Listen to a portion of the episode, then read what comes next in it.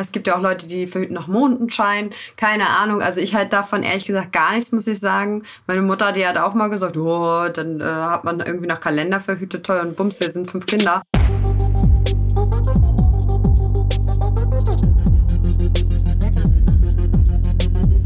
Facts and Secrets mit Fiona Fuchs und Hannah Secret.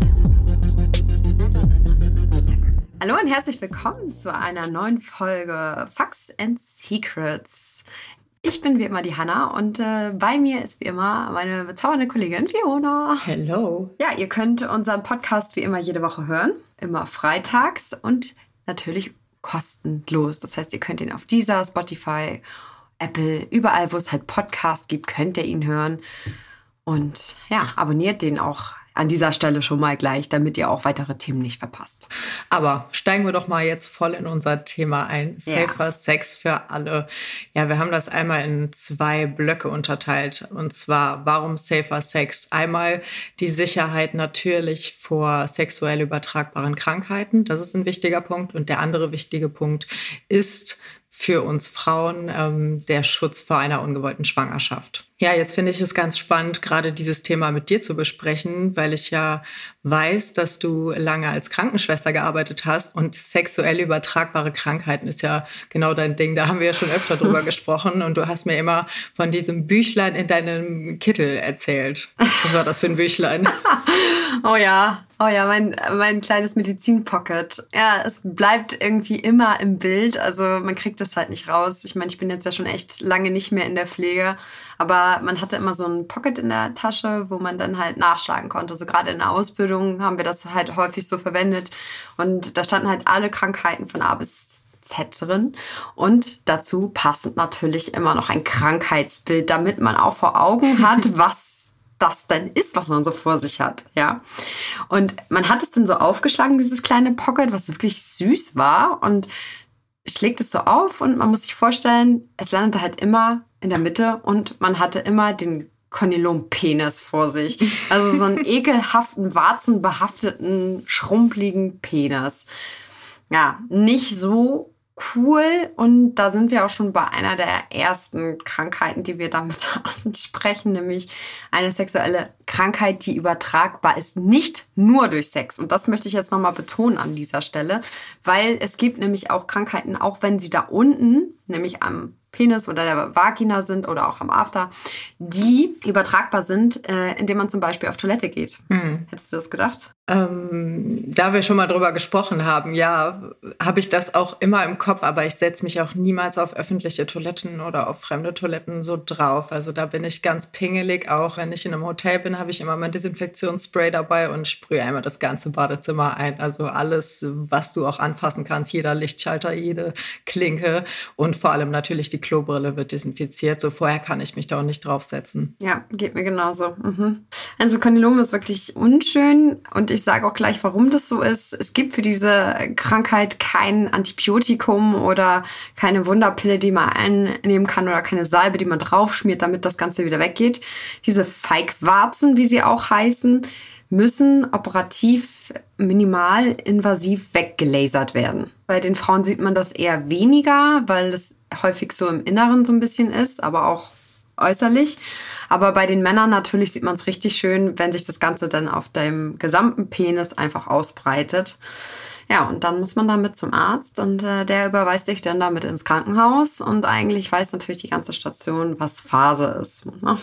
Das äh, ist wirklich unangenehm. Ja, das ist auch ein wichtiger Punkt, den du ansprichst, dass ja sexuell übertragbare Krankheiten doch oft mit Hemmungen, mit so einem beschämenden Gefühl verbunden sind, was glaube ich auch viele Menschen deshalb daran hindert, diesen Arztgang zu wagen. Mhm. Also weil man sich einfach schämt und weil man Angst hat, direkt verurteilt zu werden. Ah, was hat der denn gemacht oder mit wie vielen hat die denn da? Sowas sind ja die Gedanken, die man dann in sich trägt, wenn man eben zum Arzt geht mit einer Krankheit dieser Art. Art. Ja, ganz genau. Also Scham ist halt generell immer dabei. Ich meine, wir Frauen kennen das, glaube ich, noch mehr, weil wir gehen ja, also ich würde mal schätzen, die meisten aller Frauen tun das, gehen ja zum Gyn und machen halbjährlich ihre Vorsorge. Und nun ist es ja so, dass bei Männern das nicht so häufig ist.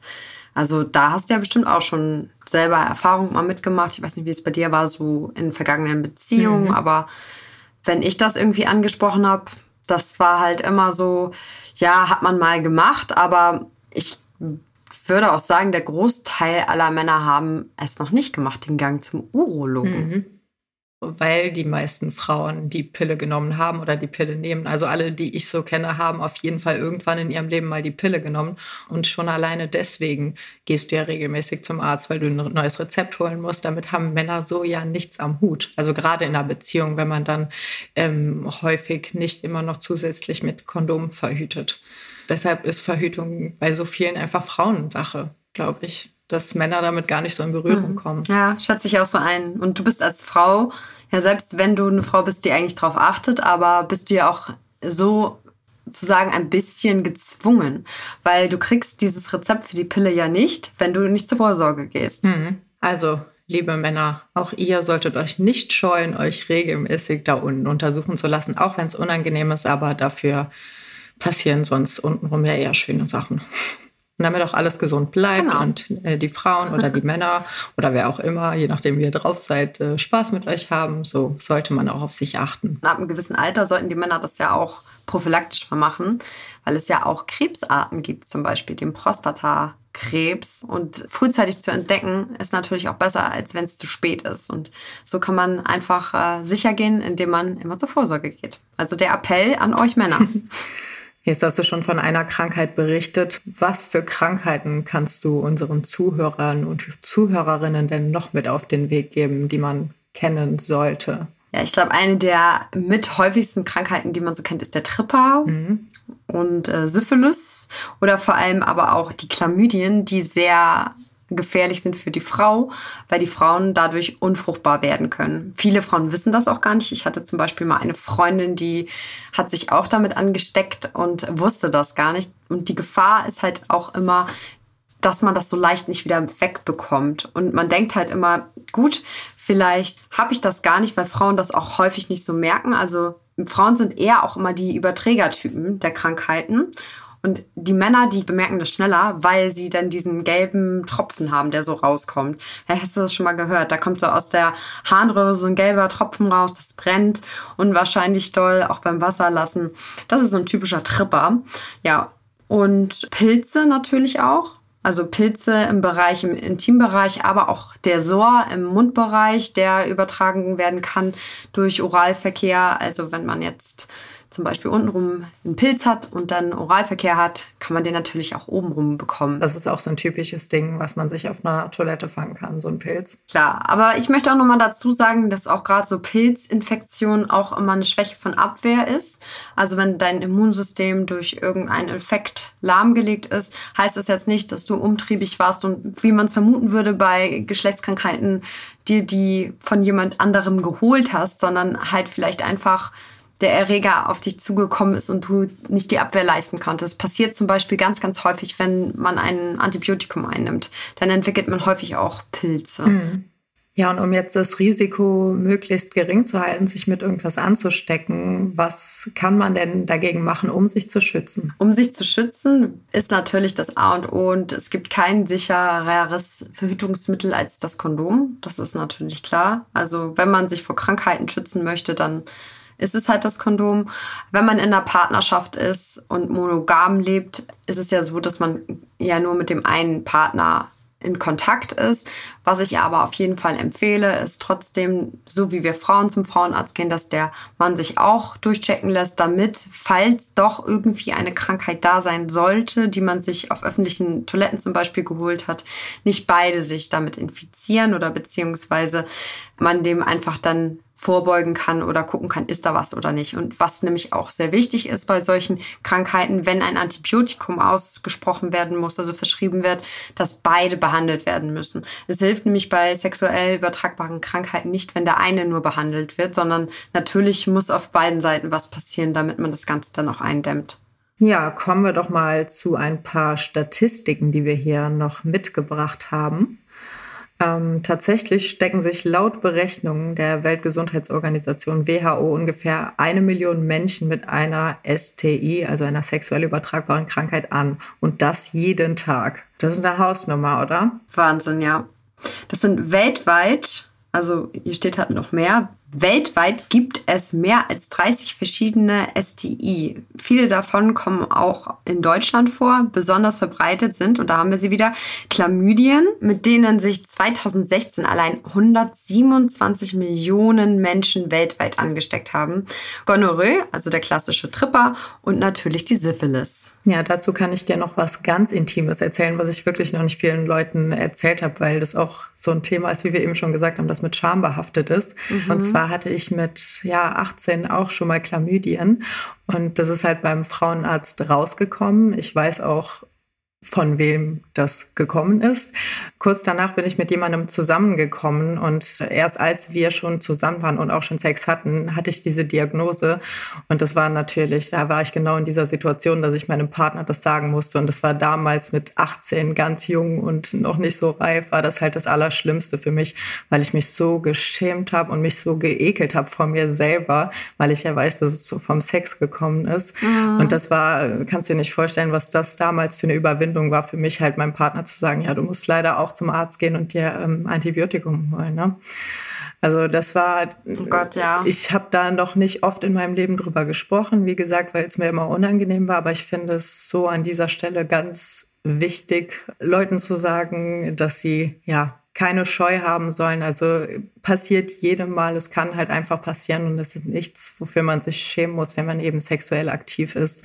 Und ich denke, so, das sind viele Leute heutzutage. Deshalb ist das nichts, wofür man sich schämen muss. Also einfach zum Arzt gehen und am besten sich auch regelmäßig testen lassen. Das ist zum Beispiel was, was ich halt mache. Also jedes halbe Jahr lasse ich mich testen auf alle sexuell übertragbaren Krankheiten, ob ich einen Partner habe oder nicht. Also ich bin jetzt seit ein paar Jahren in einer Beziehung und trotzdem mache ich jedes halbe Jahr jetzt diesen Test, ähm, einfach um da sicher zu sein und ein sicheres Gefühl zu haben. Mhm. Ja, oh Gott, das tut mir voll leid, aber ich glaube, jedes Mädchen, was es gerade hört, kann das voll nachempfinden.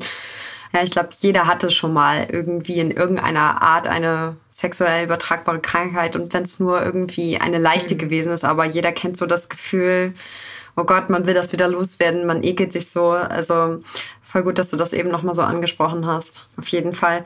Eine Frage nochmal an dich an dieser Stelle. Machst du auch HIV-Tests? Ähm, ja, ich lasse mich komplett auf alles testen. Also einmal nochmal dieser Abstrich, wo du halt HPV und sowas sehen kannst und dann auch noch immer zusätzlich mit Blutabnahme, also dass auch immer ein HIV-Test dabei ist. Super, ja, finde ich auch wichtig, mhm. mache ich auch einmal im Jahr. Jetzt hast du gerade HPV angeschnitten, vielleicht magst du das nochmal erklären für Leute, die das jetzt noch nicht so kennen.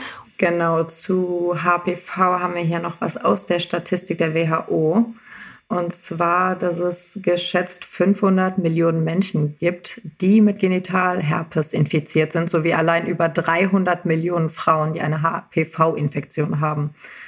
Also Genitalherpes und HPV gehen ja miteinander einher oder haben miteinander zu tun. Vielleicht erklärst du den Zusammenhang? Ja, das ist halt diese eine HPV-Schutzimpfung, die, ich weiß nicht, vielleicht erinnerst du dich auch noch so daran, als du rangewachsen bist, da gab es immer so diese HPV-Impfung, da ist die gerade so neu aufgekommen. Bis 17 Jahre, glaube ich, konnte man sich impfen lassen. Und wenn man noch kein Geschlechtsverkehr hatte. Das waren, glaube ich, so die Rahmenbedingungen. Ich weiß nicht, ob es jetzt mittlerweile schon sich geändert hat. Auf jeden Fall kann man sich dagegen impfen lassen.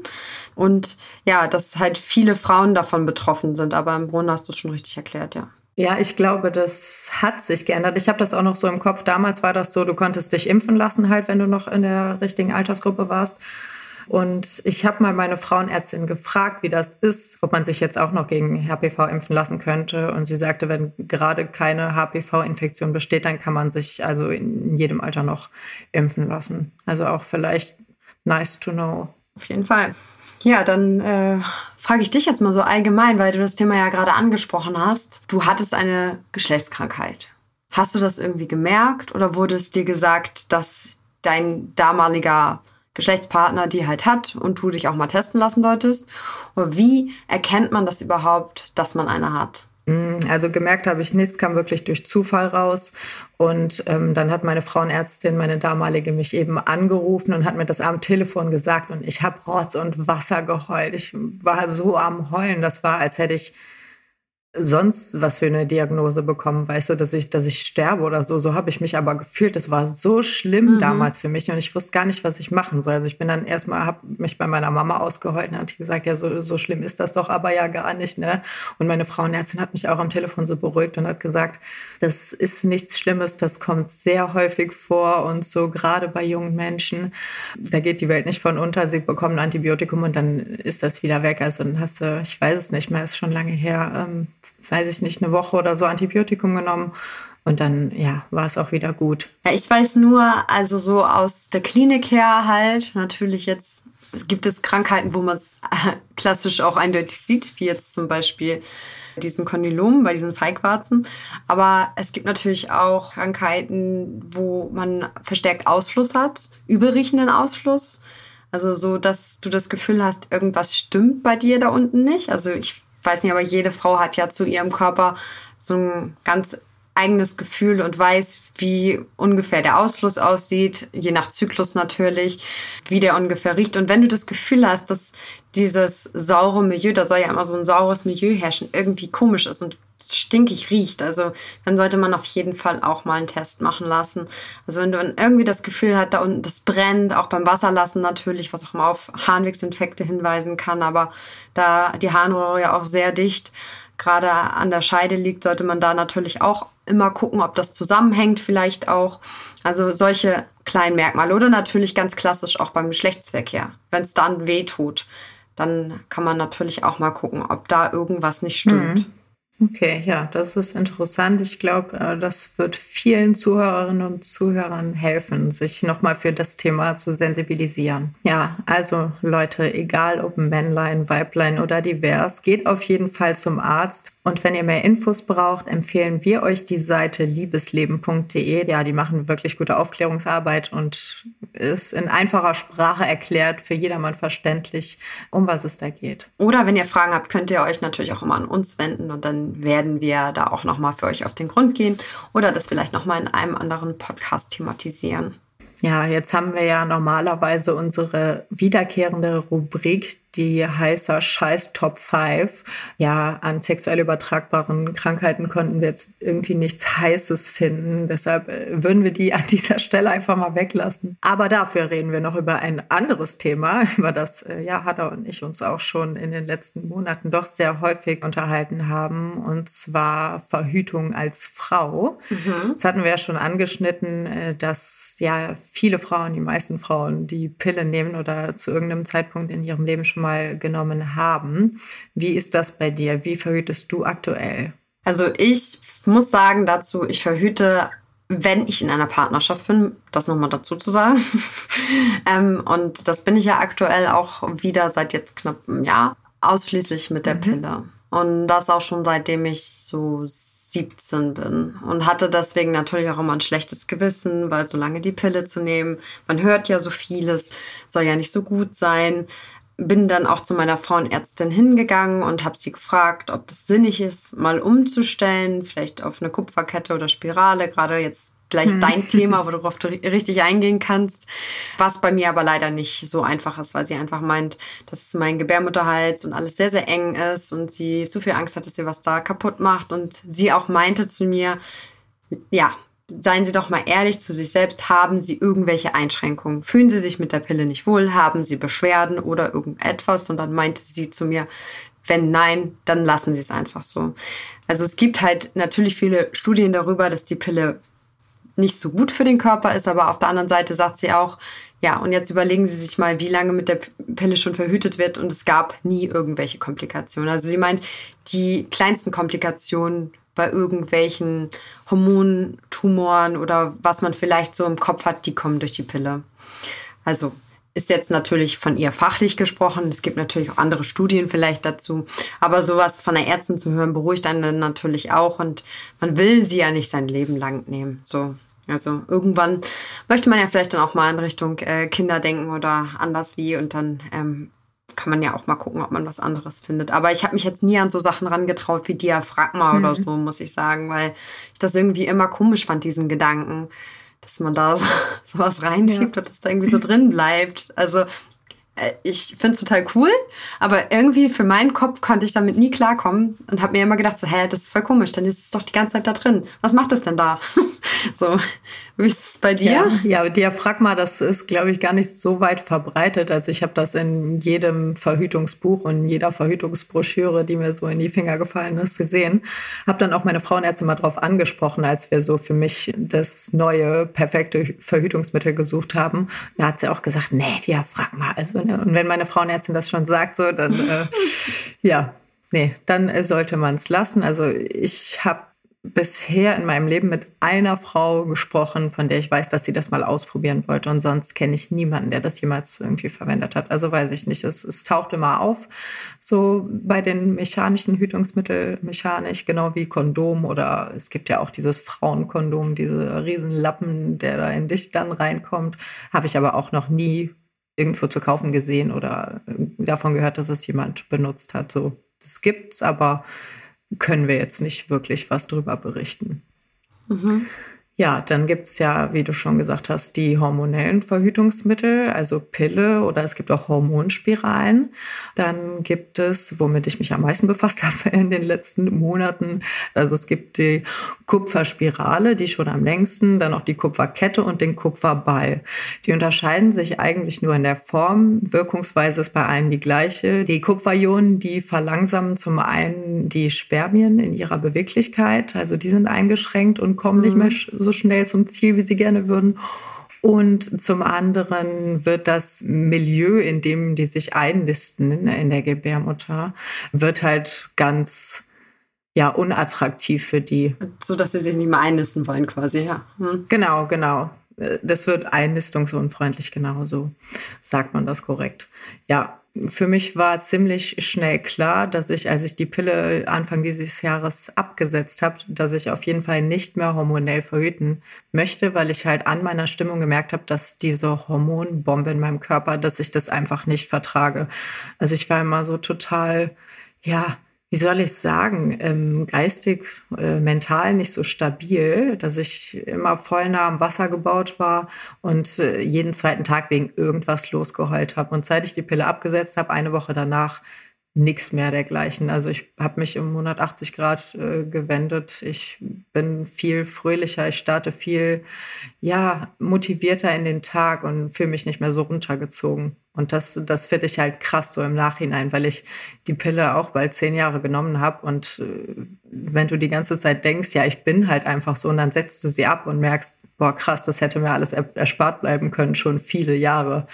Also mit, mit diesen Stimmungsschwankungen, das ist halt schon echt ein wichtiger Punkt für mich, weswegen ich auch nie wieder äh, zur Pille wechseln würde ja, für mich war dann ziemlich schnell klar, dass ich auf Kupfer umsteigen möchte. Ähm, die Kupferspirale, muss ich sagen, das ist sowas Bescheuertes in meinem Kopf. Die erinnert mich immer an so einen Angelhaken. Deshalb wollte ich keine Kupferspirale, weil ich keinen Bock hatte, irgendwie einen Angelhaken in der Gebärmutter zu haben. So vom Gefühl mhm. her.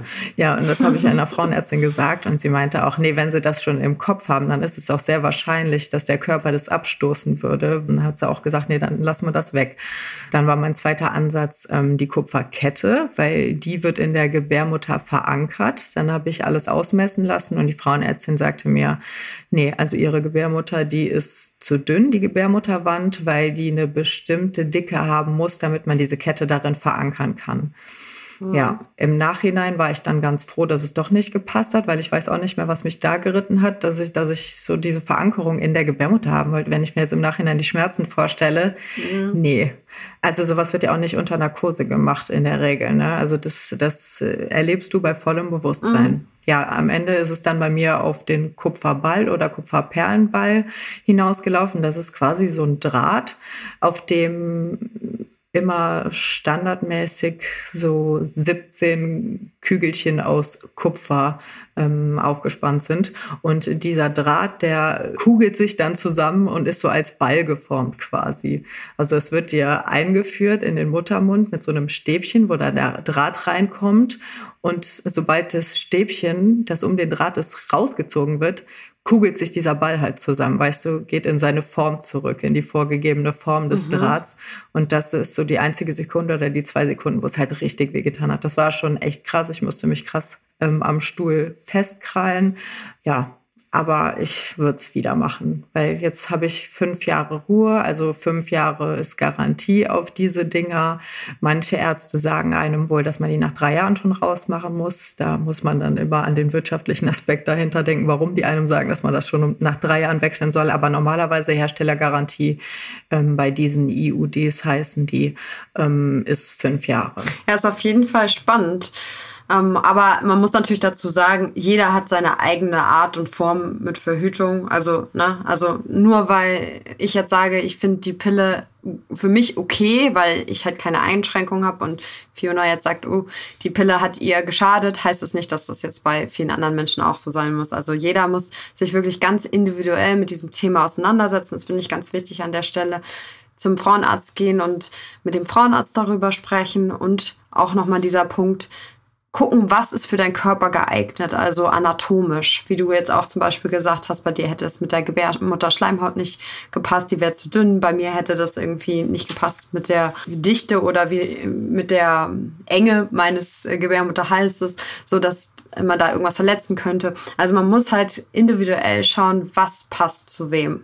Und so muss einfach jeder für sich so den richtigen Weg finden. Auch wenn man in einer Partnerschaft ist, gerne mit dem Partner zusammen überlegen, hey, was kommt denn für dich mhm. in Frage? Weil natürlich verhüten zum Beispiel kann man ja auch noch. Das äh, haben mein Freund und ich eine ganze Weile gemacht, nachdem ich die Pille eingesetzt habe, weil ich meinem Körper erstmal ein paar Monate Ruhe geben wollte, die ganzen Hormone so auszuscheiden und die ganzen Reste ähm, ja eben zu verarbeiten, abzubauen.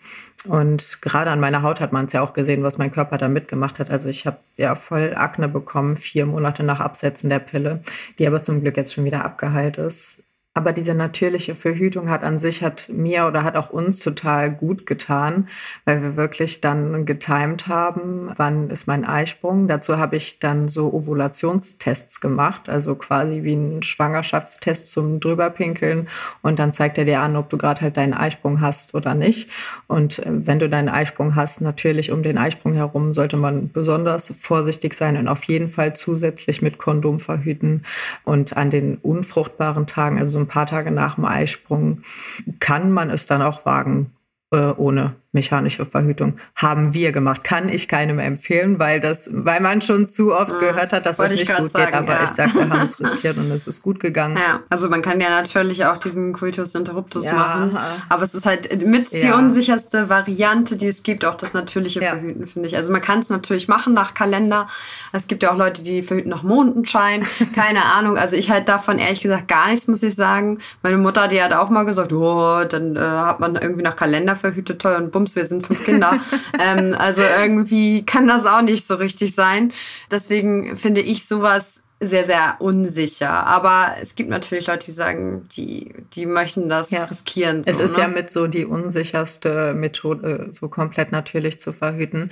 Aber da ist auch ganz wichtig, halt seinen Körper gut zu kennen. Und da ich mich schon Monate bald ein Jahr vorher damit beschäftigt habe, wirklich mich eingelesen habe über äh, Zyklusverhütung, wann passiert was in meinem Körper, hatte ich ein ziemlich sicheres Gefühl halt einfach, weißt du, dass ich wusste, so ich kenne meinen Körper, der Eisprung ist jetzt so und so viele Tage her, so dann kurz vor der Periode kannst du auch ohne Kondom dann verhüten, aber das ist wirklich jedem, also soll jetzt an dieser Stelle keine Empfehlung sein, auf gar keinen Fall, so, aber wenn man seinen Körper kennt, kann man es machen. Aber auch nur dann. Also damit keine Spielchen treiben. Und an dieser Stelle auch nochmal zu sagen, jeder Lusttropfen des Mannes, nicht äh, nur jede Ejakulation kann schon schwanger machen. Also im Lusttropfen selber sollen ja eigentlich keine Spermien sein. Es kann aber sein, wenn der Mann zum Beispiel vorher irgendwie was anderes auf Toilette gemacht hat. Also schon mal selber Hand angelegt hat zum Beispiel und dann auch äh, Ejakulat im, in der Röhre ist sozusagen und er dann zu euch kommt und dann wieder Lust empfängt, natürlich ist dann da auch schon Sperma wieder mit drin, weil das muss ja irgendwie alles ausgestoßen werden. Also kann auch schon jeder Lusttropfen schwanger machen. Ja, also sehr interessanter Einblick. Also ich finde es total schön und spannend, einfach, dass es bei uns beiden schon so verschieden ist, dass wir da so verschieden gut oder schlecht mit verschiedenen Verhütungsmitteln klarkommen. Aber so ist eben jeder Mensch individuell und ja, tauscht euch auf jeden Fall. Das kann ich euch empfehlen. Das habe ich auch viel gemacht, auch mit Hannah unter anderem in den letzten Monaten. Viel über Verhütung, verschiedene mhm. Methoden sprechen einfach, weil man immer wieder noch von anderen neue Eindrücke gewinnen kann und immer wieder auch noch was lernen kann. Ja, und dann würde ich sagen, was ist auch schon wieder für heute. Und wir hoffen, dass ihr das Thema auch so interessant findet wie wir. Wenn ja, schreibt uns doch gerne mal. Wir haben euch da was in der Infobox verlinkt und sind natürlich auch immer offen für Anregungen oder wie ihr selber mit dem Thema umgegangen seid bisher. Ja, und wir freuen uns, wenn ihr wieder einschaltet. Also bis nächste Woche. Ciao. Ciao.